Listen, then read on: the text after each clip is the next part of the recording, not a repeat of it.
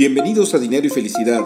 Tu servidor Alberto Tobar te invita a reflexionar sobre el coaching de vida y las finanzas personales, con el único fin de que te sea útil para alcanzar tus objetivos y sueños. Sígueme en tu plataforma favorita de podcast, mándame tus comentarios y dudas. Me puedes encontrar en redes sociales con mi nombre Alberto Tobar Castro. Comenzamos. Muy buenas, muy buenas eh, tengan todos ustedes. Pues bueno, nuevamente aquí en este podcast de dinero y felicidad, en esta ocasión muy honrados por la presencia eh, de Cintia Ovalle, quien es consultora de pensiones, tiene pues más de 22 años en, este, en este asunto. Eh, hay que aprovecharla. Eh, voy a, vamos a preguntarle ahora sobre seguramente algunos algunos aspectos que ustedes tienen interés de saber y, bueno, ya la voy a comprometer para que de alguna manera, en forma eventual, pues también eh, nos platique de otras cosas, porque oh, se van a quedar, eh, adelanto que se van a quedar muchas cosas en el tintero. Eh, Cintia, muchas gracias por aceptar la invitación y, insisto, un honor tenerte en este podcast. Muchas gracias, Alberto, por la invitación y es un honor para mí estar contigo y con la gente que te sigue. Muy bien. Oye, Cintia, mira, si te parece, yo quisiera entrar con una pregunta que me han hecho mucho los lectores de, mi columna en el financiero este, y tú como experta, pues nos podrás decir, eh, para, eh, sabemos, déjame ponerlo así como una, una premisa, que ahorita está vigente la ley de 1973 y la ley de 1997 para poderse jubilar. Obviamente los que cotizaron eh, después de julio del 97, pues nada más tienen esa opción, pero todos los que tienen, vamos a ir, que han cotizado antes de esa fecha de, de, de julio del 97, tiene la posibilidad de elegir cualquiera de las dos leyes. Eh, una pregunta así súper eh, básica, ¿qué conviene más a esas personas? ¿Jubilarse con la ley del 73 o con la de 1997? Bueno, de antemano, jubilarse con la ley 73. ¿Por qué con la ley 73? Porque la ley 73 tú puedes saber con exactitud con cuánto te vas a pensionar esto de la nueva reforma de ley 97 va a implicar factores de antigüedad, va a implicar factores de cuánto tengas tú en tu monto constitutivo, en tu estado de cuenta de Afore y pues también las semanas cotizadas. En ley 73 piden una menor cantidad, que son 500 semanas cotizadas, tener obviamente más de 500 si tú quieres tener una pensión hasta topada, te puedes topar hasta 25 UMAS, que es unidad de medida actualizada, por ahí anda en el 86.90 si no me equivoco, y puedes llegar a ganar una pensión de hasta 68 mil. Entonces, la FORE eh, realmente a partir de este año con la nueva reforma se va a empezar a ver el funcionamiento a partir de, este año y hasta el 2030 en adelante con las nuevas generaciones, con aquello que subieron de él. Pues va a haber un aporte mayor por parte del patrón, el gobierno federal por ahí les va a aportar una cantidad mayor a todas aquellas personas que tengan de salarios de UMA de cuatro UMAs para abajo. La FORE va a disminuir su comisión, ahorita existen afores generacionales, etcétera, pero eso lo vamos a estar viendo. Entonces, de antemano, sí te pudiese decir que Ley 73 conviene mejor para cualquiera de las personas que se dio de alta antes del primero de julio del 1997. Muy bien, eh, Cintia, y uno de los aspectos que quisiera tratar eh, con mayor abundancia en, esta ocasión es el tema de la modalidad 40, este, que bueno, también inclusive se ha, sido sujeta hasta rumores de que si, se, ya no va a funcionar, que si sí va a funcionar, que si conviene, que para quienes conviene. Este, ¿qué, ¿Qué nos puedes decir de esto, Cintia, en relación a la modalidad 40? Mm, mira, la modalidad 40 es un derecho del trabajador que está fundamentado en el artículo 218 de la ley del seguro Social, por si igual y la pueden investigar. Este artículo de la ley del Seguro Social, el artículo 218, nos dice a nosotros que tenemos que tener mínimo 52 semanas cotizadas, Alberto, dentro de los últimos cinco años o pertenecer a la conservación de derechos.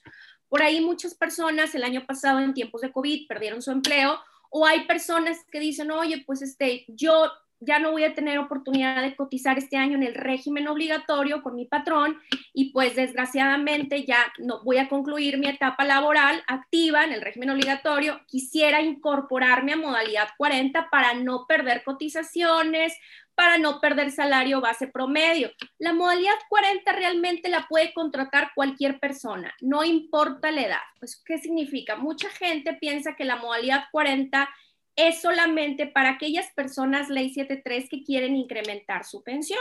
Por supuesto, ese es, yo siempre la recomiendo de antemano, ley 73, mínimo cinco años antes de que tú te vayas a pensionar, no antes, ahorita voy a comentar por qué.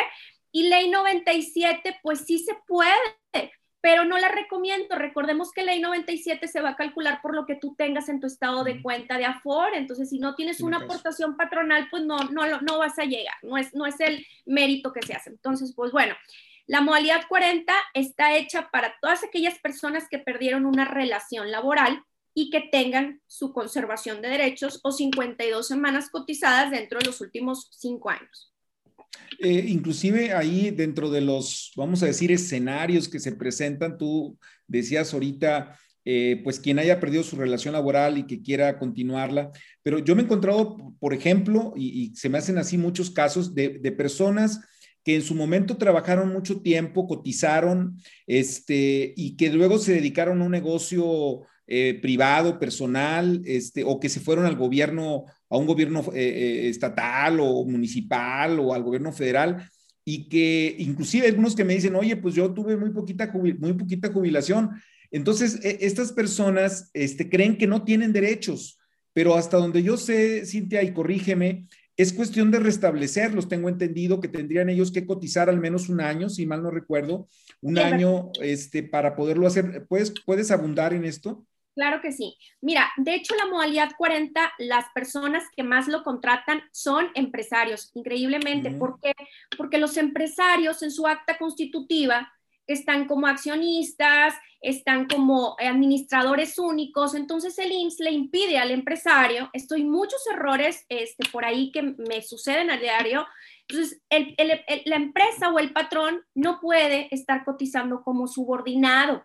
Y si se mm. da de alta como subordinado puede tener sanciones. Entonces el patrón normalmente que contrata modalidad 40 es porque en el pasado tuvo un número de seguro social, sí cotizó, pasaron muchos años, dejó ese lugar donde cotizaba como asalariado, pone su negocio y luego posteriormente se da cuenta pues que no puede, obviamente, el IMSS no puede trabajar como patrón y subordinado. Entonces, ¿qué sucede? Contrata la modalidad 40. Si puedes contratar tu, la modalidad 40, pero también me preguntabas, aquellas personas que trabajan en gobierno, que trabajan en gobierno, pero que tienen un número de seguro social y que dicen, yo tendré oportunidad de poder volver a activar. Claro, existe, bueno, si ya perdiste la conservación de derechos, ¿qué me dice? La conservación de derechos, Alberto, la puedes calcular tú de una manera muy sencilla. A partir de tu baja, de tu último patrón, tú vas a multiplicar la cuarta parte del tiempo transcurrido, perdón, dividir. Tus semanas las divides entre cuatro y lo que te dé entre 52 semanas y ese periodo va a ser tu conservación. Supongamos mil semanas, da una conservación de 4.8, 4 años, punto 8 meses. ¿Qué significa? Que yo tengo cuatro años a partir de mi baja con esas mil semanas de poder gozar de mi seguro de invalidez en caso de que yo sufra un accidente o una enfermedad, obviamente no profesional porque ya no tengo empleo, o que desgraciadamente fallezca y mis beneficiarios cobren una pensión por, por, beneficio a, que son familiares míos, obviamente, o que yo me reincorpore al área de modalidad 40. Por eso te piden conservar los derechos. Si tú ya perdiste tus derechos, como me dices en tu pregunta, pues bueno, es muy sencillo. Hay que reincorporarnos al régimen obligatorio formal mínimo por un año, un mes, para poder ahora sí poder migrar a la modalidad 40 o gozar. Las semanas se van a quedar, vaya, dormidas. Hay que despertarlas y esta manera de mm. despertarlas es conservando los derechos por ahí para poder otra vez tener la oportunidad de yo poder cotizar o gozar de estos seguros. Desgraciadamente hoy en día hay personas que me, preguntan, oye, pero yo tengo 63 años, quisiera recuperar mis derechos y hoy es muy, muy, muy imposible que me contraten a mi edad. Entonces, aquí, ¿qué es lo que yo recomiendo? Normalmente las reglas del IMSS te piden que tú trabajes de una manera oficial, de una manera eh, constituida. Y más ahorita con la reforma de los outsourcing también. Entonces, yo te recomiendo, si es el caso de algunas personas que sean parte de los público clientes que tú tengas, que mínimo por un año reincorporen en cualquier trabajo del área formal una labor, ¿sí? Este, no se puede hacer a través de un familiar porque estaríamos incurriendo alguna simulación, ¿sí? Pero sí podemos trabajar con un amigo en su restaurante, con un amigo en algún despacho apoyándolo durante un año, por supuesto que pueden trabajar. ¿Por qué? Pues porque es mi derecho reincorporarme al régimen, al régimen voluntario si así lo deseo. Muy bien. Oye, y en cuanto a las aportaciones de, la modalidad 40, o sea, nada más para, para quienes no hayan tenido oportunidad de, analizar esto, eh, la, idea sería óptima, sería que pudieran estar eh, cotizando por cinco años, entiendo, para poder eh, tener la posibilidad de elevar su, su, monto lo más posible de jubilación, dado que se promedia en los últimos cinco años, ¿no, Cintia? ¿Nos, nos puedes aclarar esto? ¿Cómo, sería? Sí, de, lo mejor, lo más recomendado es que tú antes de cumplir cinco años, antes de pensionarte, contrates la modalidad 40. Supongamos que tienes un patrón que desgraciadamente no te paga el salario que tú quisieras gozar te paga, supongamos, 300 pesos diarios y tú quieres darte de alta en modalidad 40 con hasta 2.200 pesos, que es el tope del UMA, 25 UMAS. Bueno, tu patrón, hablaste con él o por cierta cuestión, tu puesto no amerita ese salario, bueno, tú puedes darte de baja de una manera voluntaria, una renuncia, se tiene que presentar una renuncia y ya tú incorporas a tu modalidad 40, pero yo siempre la recomiendo un análisis previo. ¿Por qué? Porque a lo mejor me toca al cliente que trae un buen salario tope y pues bueno, no hay necesidad, o que anda casi, casi al tope y todavía no, no hay mucha necesidad de que contrate modalidad 40 porque es, su trabajo le está dando la aportación para cuál. Pero si es un trabajador que sí quiere pasar al siguiente nivel, tiene que ser cinco años antes recomendable, más no es más no es una obligación, puede ser un año, pueden ser dos, pueden ser tres, hasta cinco años.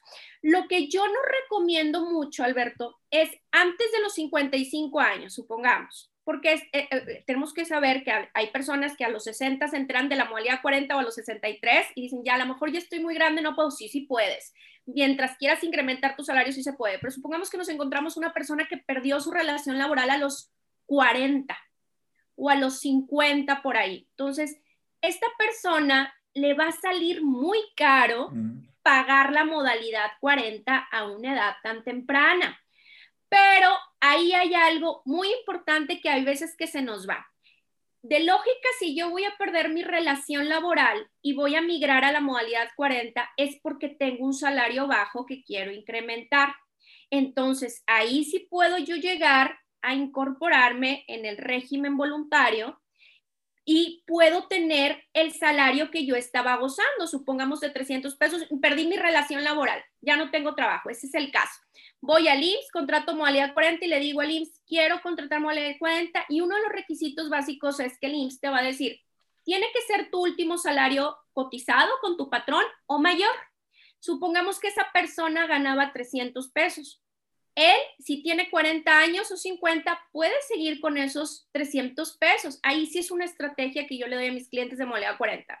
Y posteriormente, a los 55 años, incrementarlo para no gastar tanto, porque recordemos que antes de las 250 semanas, el IMSS no va a ser considerado el salario, solamente la antigüedad. Ahí la ventaja, la ventaja que tendrías, eh, como te entiendo, es que acumula semanas acumulas antigüedad. Antigüedad, y eso te va a ayudar a aumentar tu, pensión, ¿verdad? Es correcto, va a ser un pilar para tu mayor pensión. Ahora, el caso contrario, el trabajador que tiene un salario tope, perdió su relación laboral involuntariamente, quizás hubo una liquidación, etcétera, y él está joven y me dice, es que, ¿qué voy a hacer? Y aquí hay una línea muy peligrosa, ¿qué voy a hacer si no tengo yo manera de que me contraten? Y no quiero perder cotizaciones. Ahí yo les planteo tres estudios. El primero es incorporación a partir de que tú pierdas tu conservación de derechos en adelante. Es un escenario. Escenario dos, no pagues tú estos años, conserva tus derechos y antes de que se te venzan, contratas modalidad 40 o contratas que te contraten y continúas. Ya me perdiste esos años porque a lo mejor no tienes cómo pagarlos. Y tres, el IMSS no te va a aceptar un salario menor al que tú estabas gozando, entonces te va a salir carísimo. Entonces, estar como topado de los 40 a los 60, pues la inversión se me va a ir de 400 mil a un millón. Ahí no es tan recomendado. Entonces, ¿qué es lo que le digo? Y también hay otra línea muy peligrosa, la invalidez, Alberto. Recuerda que la invalidez, que es un punto que lleva modalidad 40 y el régimen obligatorio, cuando tú te das de baja en tu conservación de derechos, tienes derecho, vaya la redundancia, a tener invalidez o vida, muerte para tus beneficiarios.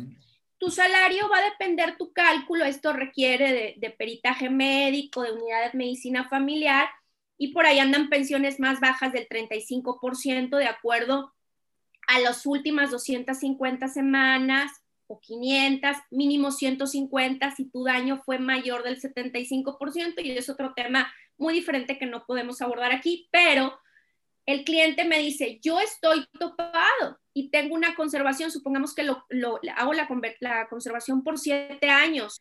¿Qué sucede si a mí me contratan para no perder mis semanas con un salario menor? Porque yo no quiero perder. Supongamos que su estudio sale en una, em, por ahí, conservación o en una alta pensión generando altos salarios. Pero la modalidad 40, pues obviamente a ti te va a decir los últimos cinco años, lo demás no le importa. Entonces el trabajador aquí, si baja su salario, se va a ver afectado en que le dé una invalidez. Entonces estaría entre la espada y la pared. Hay que tomar decisiones muy puntuales y verificar cada caso para ver si realmente es conveniente seguir cotizando o esperar ese, ese lapso de conservación, no perder mi salario base promedio top, porque recordemos que ahí no importa el salario, y esperarnos un poquito un año antes de perder la conservación y pagar el retroactivo o, o, incrementar. Claro, claro.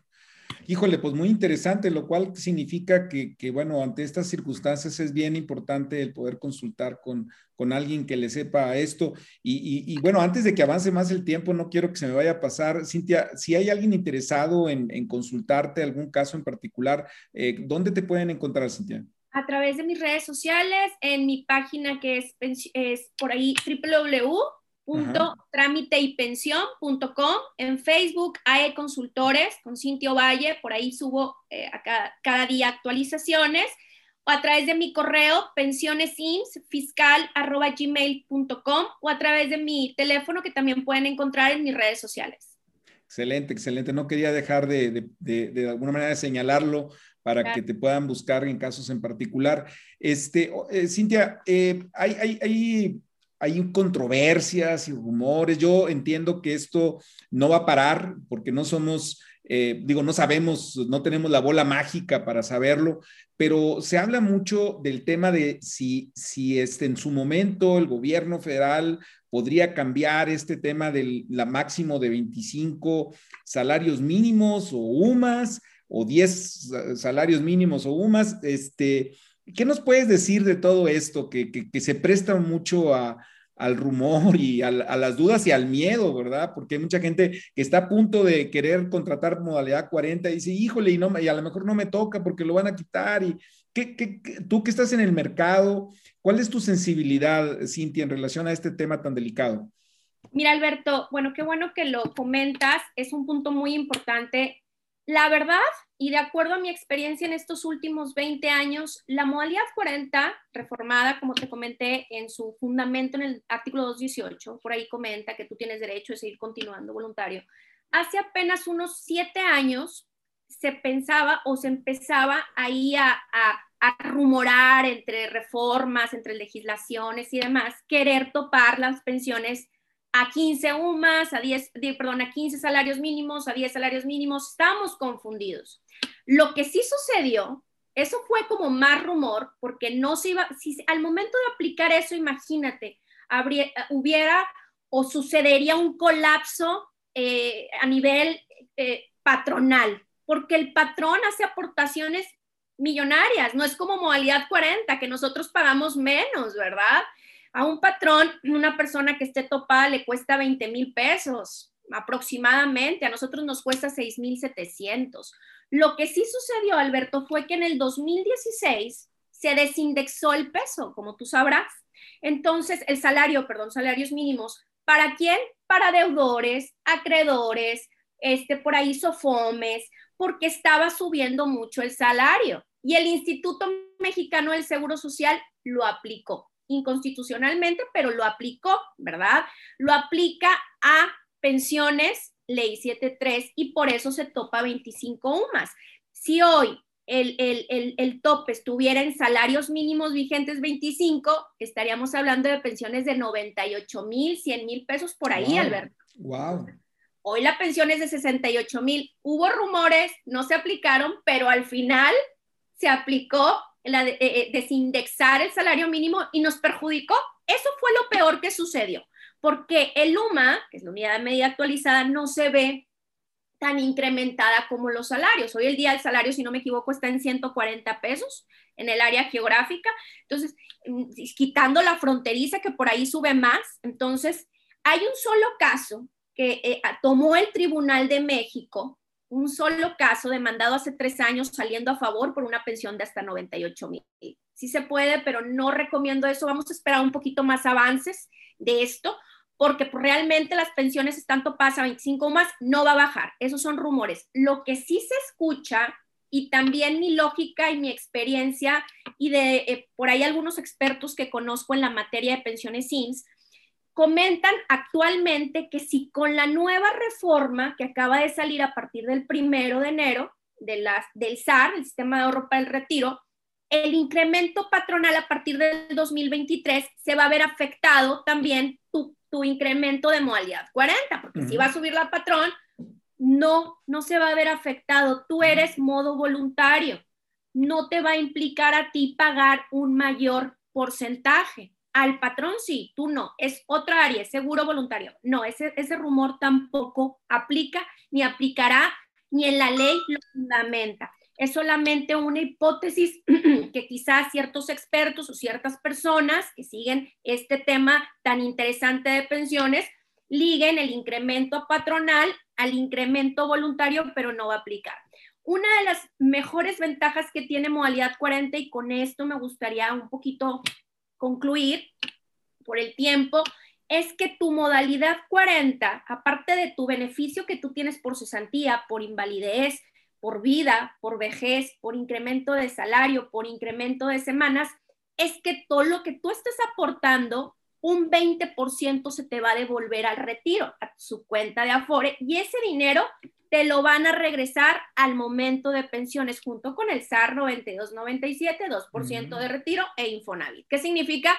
Que de tus 6.700 hoy en día, 2021, vas a recuperar aproximadamente el 20%, que te, lo van a regresar. Entonces imagínate una inversión que por tan poquito dinero te lleve a, a las nubes en una pensión de hasta 69 mil pesos, pues qué mejor inversión, ¿no? Sí, inclusive tienes razón. Este, yo creo que hay que ver este tema de la modalidad 40 con un enfoque de inversión. Eh, claro, obviamente dependiendo de la persona, me ha tocado algunos casos que me dicen, híjole, pues yo quisiera tener más dinero para poder pagar, eh, hacer una aportación mayor y no tengo para, para hacerlo, ¿verdad? Pero si uno lo piensa como inversión, vale la pena hacer ese esfuerzo para poder eh, pues gozar de una pensión que te dé mayor tranquilidad ahora sí que, pues de, por vida, porque finalmente es una, una pensión de por vida. Pues, eh, Cintia, te agradezco muchísimo eh, este, tu presencia, tus comentarios, tu, todo tu conocimiento en relación a esto. Y este, ojalá que haya oportunidad de volvernos a reunir con otros temas, porque ahorita tocamos modalidad 40 con, con una mayor eh, profundidad, pero yo estoy seguro que muchos, muchos jóvenes, muchos chavos por ahí estarán interesados también en saber, oye, pues cómo, cómo viene para mí todo este asunto este, del retiro. Y bueno, habrá oportunidad más adelante, espero, Cintia. Muchísimas gracias, Alberto. Me encantó estar contigo. Cuídate mucho. Hasta luego. Bye. Gracias por llegar al final de esta emisión y como siempre espero tus comentarios, eh, tus críticas, eh, tus sugerencias a través de las redes sociales. Muy en particular me puedes encontrar en Instagram como arroba atobar.castro. Hasta la próxima.